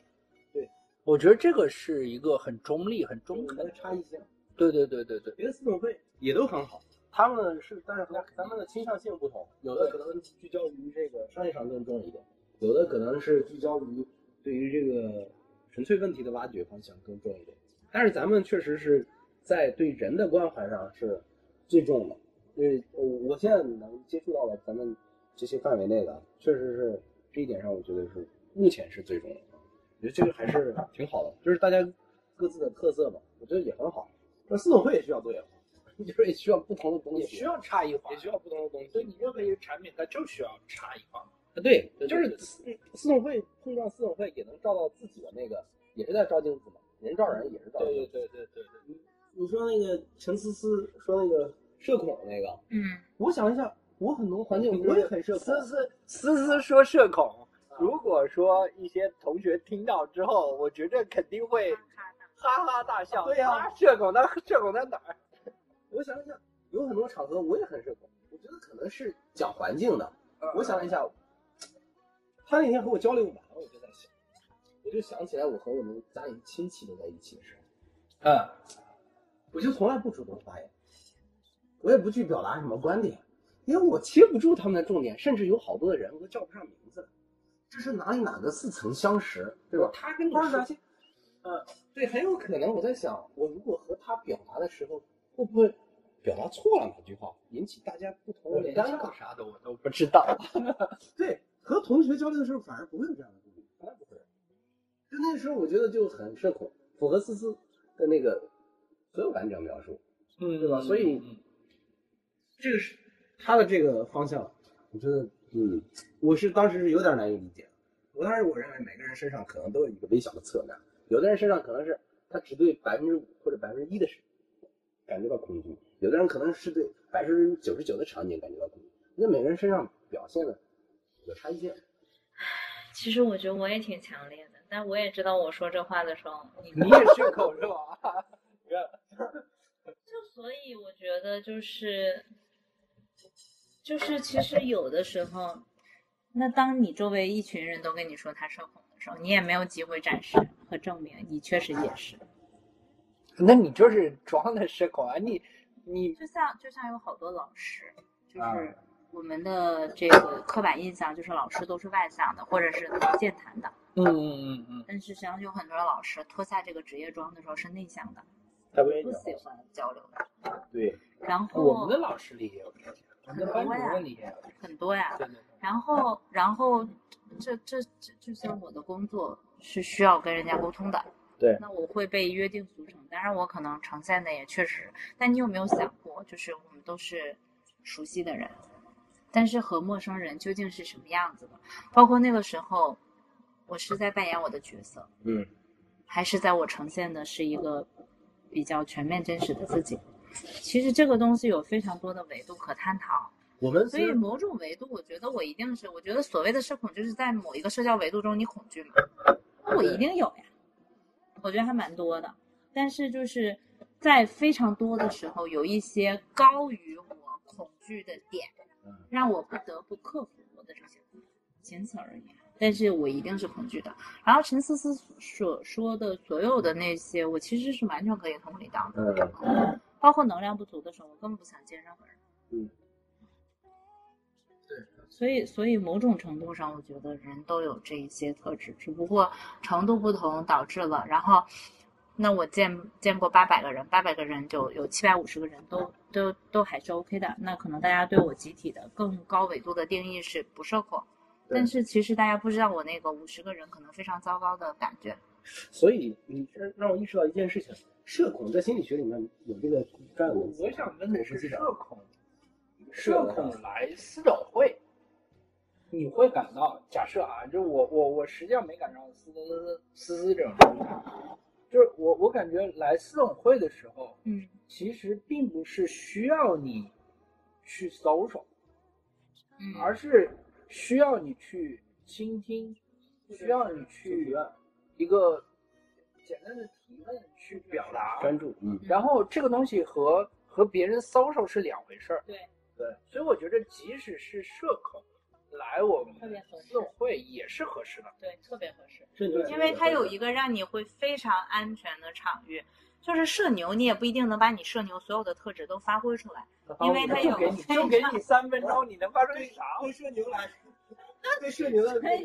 所以平等、平等。公平对对对，是自动会特别大的一个特质。而且对社牛是是个考验，因为为什么？他突然是不是纵横私董会？你得加个纵横。纵横四种对对对对。他突然要转换到以问题为中心的场景，他问不出好问题来，他的那个优越感消失了，对吧？我们在进行社社会交往 social 的时候，我能洞悉到你的点，对吧？我们快速进入寒暄状态，对吧？咱们快速的热络起来，这本来，突然要进入到一个问题场景。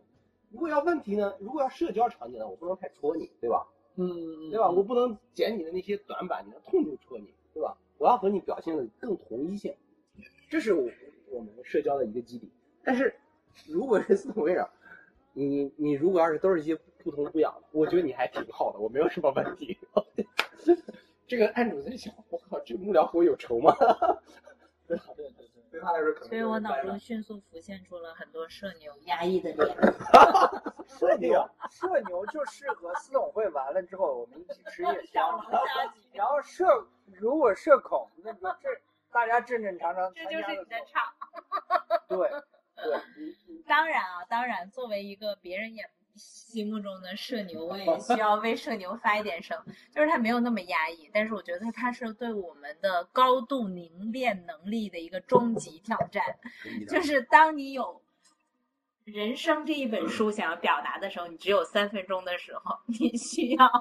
高度的概括。你需要打个草稿。你需要打个草稿，所以我每次都是在一个呃提前两趴的环节就开始准备那三分钟的发言的阶段，然后到了那个三分钟的时候，如果我能够相对没有那么多遗憾，我就会觉得说。就我对自己会有一个这个打个对号的这样的一个一个过程，所以从我的角度讲，我会觉得说，嗯，就是司董会让我有一种感觉，就是你没有办法通过三分钟认识一个非常复杂的人，但是你可以通过无数个三分钟认识一个非常丰富有趣的人。所以其实我非常鼓励更多的人持续的参加。嗯，啊，它很像一个人生 reality show。就情景喜剧，然后真实的真人秀，嗯，然后你持续的参加，你会看到这个人非常丰富多元的面，然后你没有想到，就郭帅可以那么的柔情似水，你也没有，你也没有想到张振祥就是在我们心目中他总是逗逼的形象，但是他也可以就是在。四两拨千斤的状态下，然后对人生可能就是他前面说的，人家觉得对他对别人是有帮助的。所以其实我觉得，就是我看到的是一个人非常多丰富的面，然后这些丰富的面，我猜测有一些人他自己原来都不知道。嗯，是这样一个特殊的情境的需求，激发了你必须要在那一刻。为什么？因为我们有那个在此刻我想产生帮助或影响的力量。的那个初心，嗯，然后我就不得不做一些事儿，这个不得不是原来我都不知道我有这样的潜力，嗯，然后在那一刻发生了，然后你就会觉得很震撼，你说我靠，原来我还有这个这样的一面，嗯，所以我会觉得说，就是就这个这个这个这个整个的这个流程设计的比较特殊，然后你也不知道会发生什么，对，所以它就是就是无限的嘛，所以对于参加次数比较有限，偶尔来参加的。我也帮这样的同学说句话，哪怕只有一次啊，来参加一下也是好的。就是你这有限的场次，一场里面你能获得很多人的一个剪影，他们都是一个侧面，但是这个剪影会组合成一个东西，这个东西给人的那个反馈，其实会让你感觉很好。虽然你现在只取了但是你回头想起来的时候，我知道在好多人那个记忆里面，它可以长存很久很久。嗯，有的人甚至两个月。三个月过去了，他都还记得，因为这样的体验。那我们真有那个群三四个月还在有有的，现在有还有半年的，偶尔还在对对发东西。其实我觉得就是很多时候，就包括我们说社恐或者内向的人，或者是呃没有通过就是一些比较活络的形式与外界与与人啊，就产生那么积极链接的人，就往往会出现就这么一次，可能他弥足珍贵的。可能性，嗯，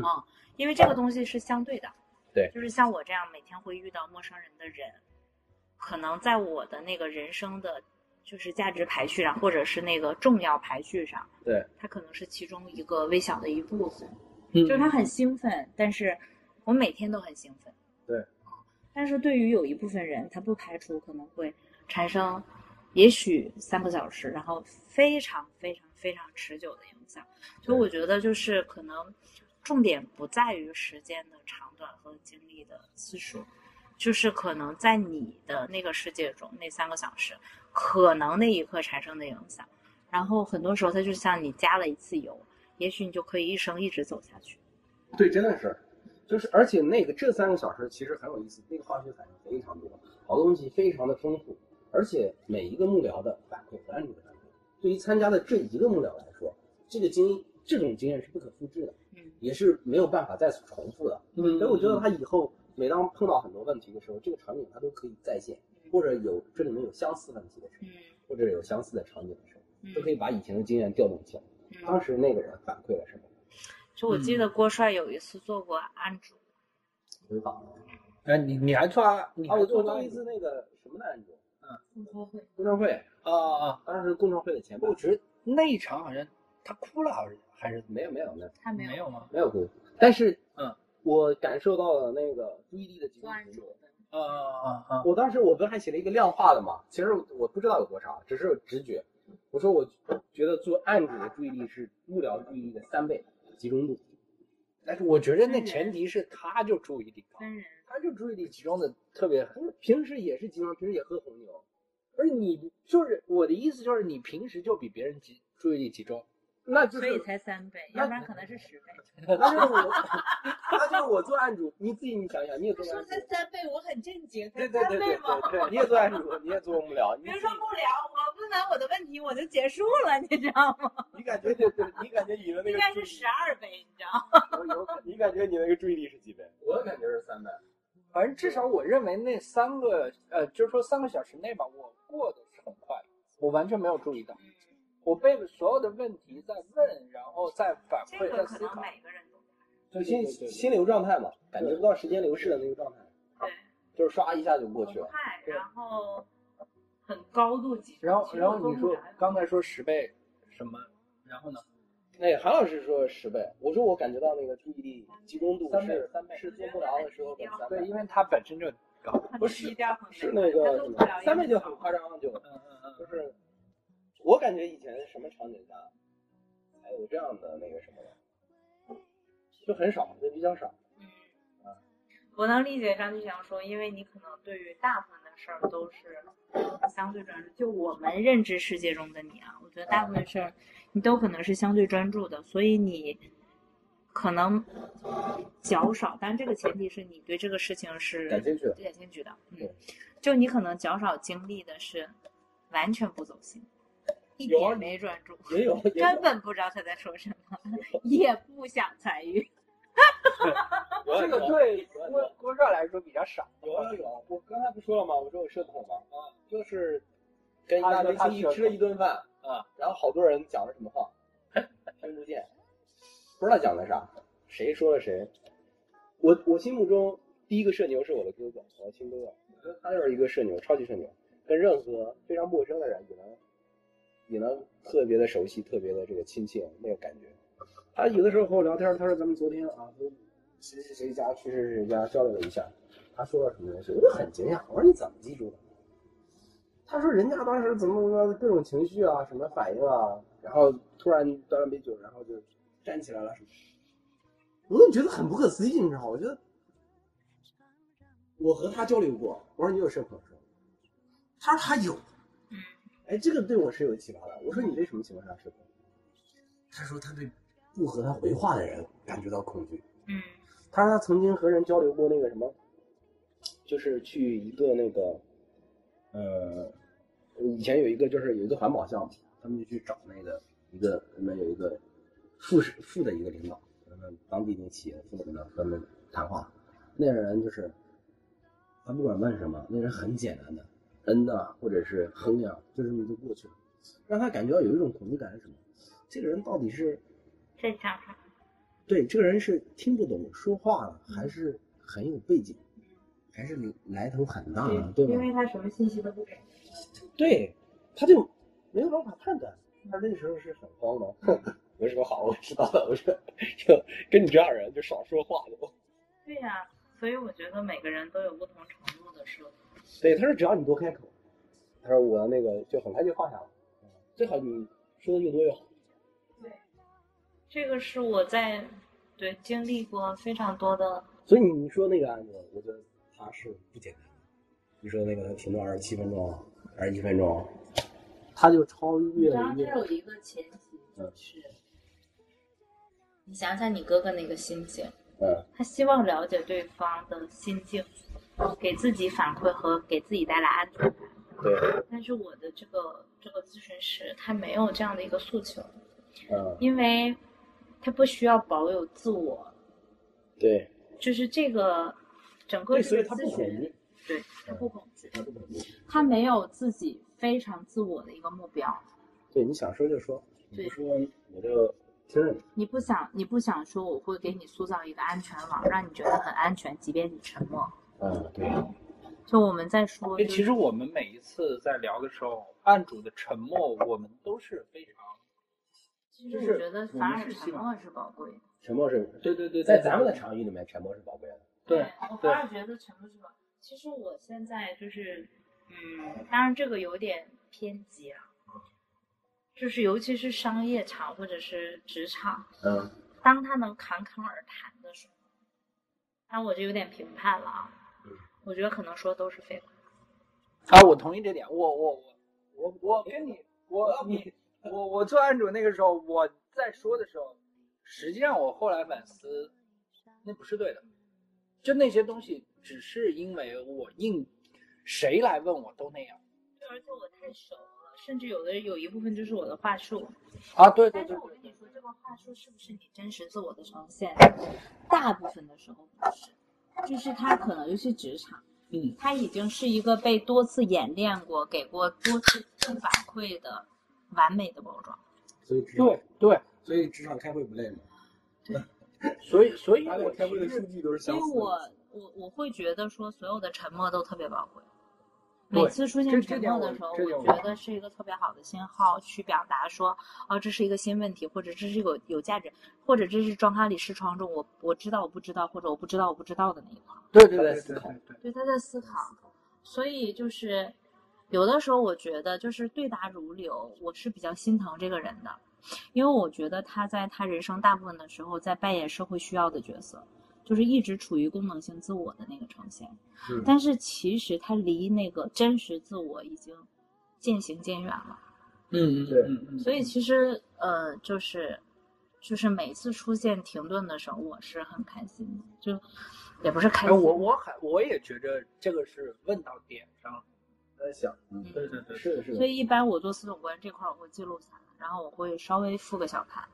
嗯然后甚至可能会跟案主有一些对谈。但我觉得就是这些场景，但这个东西可能没有得到就是所有司总官的一个共识啊，它嗯只是一个就是个人的一些对这这个这类事物的觉察。但是慢慢的，我觉得可以就是稍微那个我觉交流一下得对交流其实。我觉得这个对于司总官来说是一种技术的交流，但并不一定我们要磨一定是个灭对对对。每一个技术，呃每一个司统官他来做这件事情，他所带有的特色。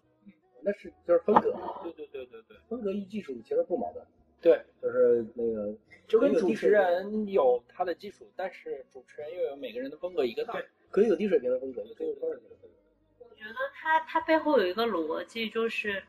你想一想，就是我们得到的同学，嗯，很多人对大部分的话题可以侃侃而谈，嗯，嗯，是可以没有间隙，可以不用暂停。对。然后，所以我觉得有暂停的点，但不一定所有都弥足珍贵，但一定有，就是或多或少的价值。所以我觉得就是就是可以作为一个交流的点去，就是提提醒或者启发吧，四种观。对对对对对作为一种信号吧，因为因为我觉得，就像我们今天晚上可以聊一晚上正确的废话，我我觉得今天晚上已经聊了好久了吧？我看一下时间啊，所以就是那些在那些我的问题上，而且是我的业务能力的问题上，嗯，他才容易遇到那些他需要想一下的。如果是与我无关的事情，大家就不用停了，啪，他就可以一直说。对你你是与我无关的事情上，他永远可以像看别人的电影一样，那事不关己，高高挂起。但是当他到我的时候，但凡他对自己是负责任的，他可能就不会像说话术一样。对对对，来，我再说一个让你开心的事。对，我再说一个大家想要听的东西，对是的，我就得慎重。嗯，我就得停下来想一想。我跟你说，就刚才我们提到这个讨好的这件事儿，这是一个这个世界的我们这个社会的一个普遍性的，嗯，非常非常高频发生的动作，包括我们三个在座的三位在内，嗯，都会或多或少的出现这件事儿。有啊，我觉得我有时间久了，你甚至对你甚至是不清晰的，嗯。嗯。就你会觉得说就应该是这样。啊，我听到应该就是应激，你知就道吗 就就就就是就是你可能就是已经进入到了一种无意识，就自动驾驶模式，说嗯这真是我想要的吗？嗯，而司董会其实就是想探究你到底想要什么。对。但是你知道到底想要什么这件事儿，外边那个壳，在每个人的夜不无数次夜不能寐那个之后，而且厚度是不一样的。嗯嗯嗯，所以你今天你能敲到多少，然后能让他就是把那个比较真实的自我展现出来，嗯这个其实挺有挑战的。是所以我们经常说司某会就是在探究真问题，然后呢，很多时候其实我都不奢望能够探究到，嗯觉得只要能够无限接近，已经很开心了。对，就我们没有走得更远，说都根本不是他想要的，嗯根本就是为了他讨好这个世界而产生的。我觉得没有走到那个方向，就我已经很开心了。其实我无数次调呃提醒过案主，因为就从从我的经历来说，我提醒过案主说，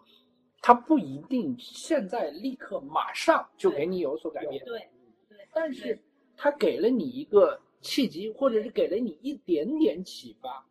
然后让你觉得啊，我明天该做点什么。然后我们所谓的行动的监督这个东西，就是那个那个初心，就是让你变一下，你稍微变一下，对，不论什么，只要你开始动了，那你就比不动强。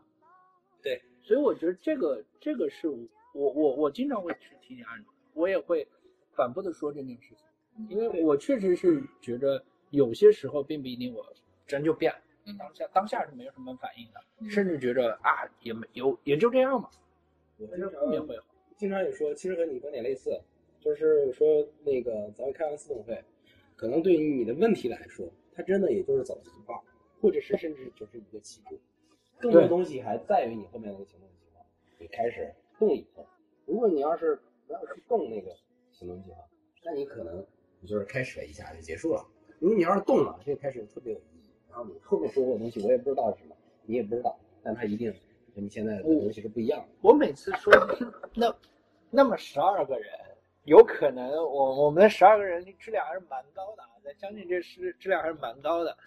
各个要不高管，要不什么各行各业的精英，然后不花钱的监督你，你还不动一下，我真的觉得有时候不好说，真真的，我觉得这个动一下应该但你注定了夜不能寐。但他也是正常的，也是正常的。可能我猜测，这只是我的一个假设的猜测啊。嗯我想呢，可能就每个人，只要他开完这个司法会，就每个案主，他有可能呢，慢慢都会动，只是那个动的节奏和频率不一样。有的呢，可能就是不以他那个动呢，我们没有办法觉察，嗯就是他那个强度还没有办法让我们觉察到强度。但是这样的冲撞啊，大量的东西啊，我相信这场司法会啊，他开下来，对，和他以前遇到的所有的场域一定是不一样的。对对对对突然就是又在深挖你的问题，但是又又很包容，又很接纳你，对吧？一边在挑战你，但是呢，一边又在关怀你。这个事情其他的很少，而且不是一个人，是一群人。以前的时候可能有，嗯，每个人都有对自己生命中那个帮助特别大的师长或者领导啊，那那种他也会关怀你，也会做这些动作，但那都是个体对个体的。对对对对今，天他有一遇那种贵人很难啊，对那个是不常有的。对对对对对。对，刚开始的时候可能你遇到几个，到后来到一定程度，你真的就要靠自己了。是是是你不能老在一个羽翼庇护下。哎，所以回到今天，就是今天，因为咱们已经聊了很久了，但我我个人是觉得这件事情，今天我我我们去深入探讨这件事情，嗯包括和郭帅和何老师，咱们去聊这件事儿，我发现我们对这件事情的理解还是蛮深的。我还是挺希望说后面能换几个团，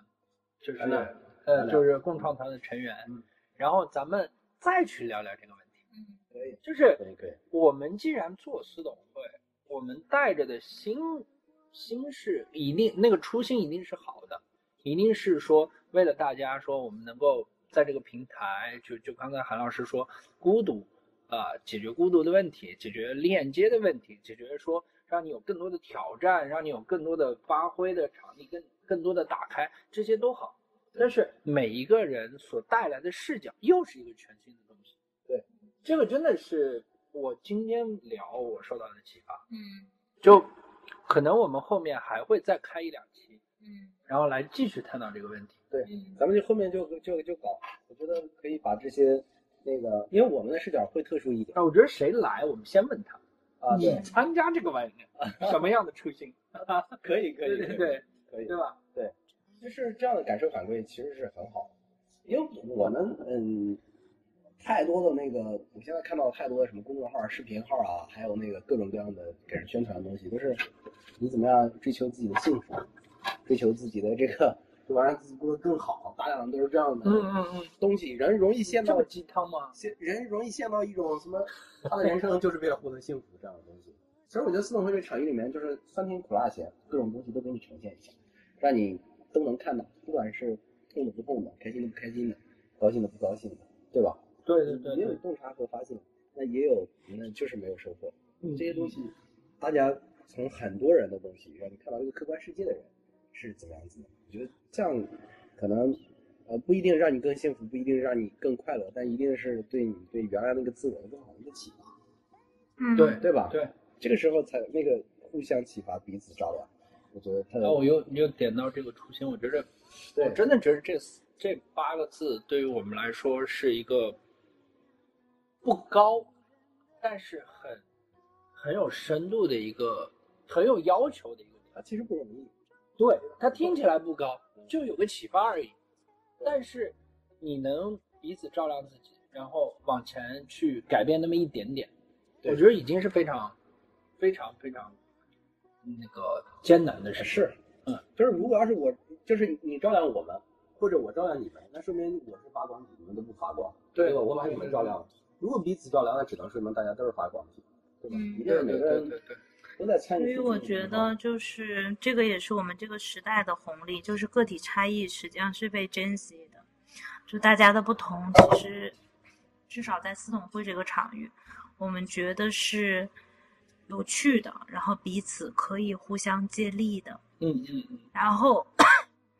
纵横工创团这些同学还是非常非常不一样的，所以确实非常好奇，嗯，他们的初心是什么？然后，嗯，也非常期待。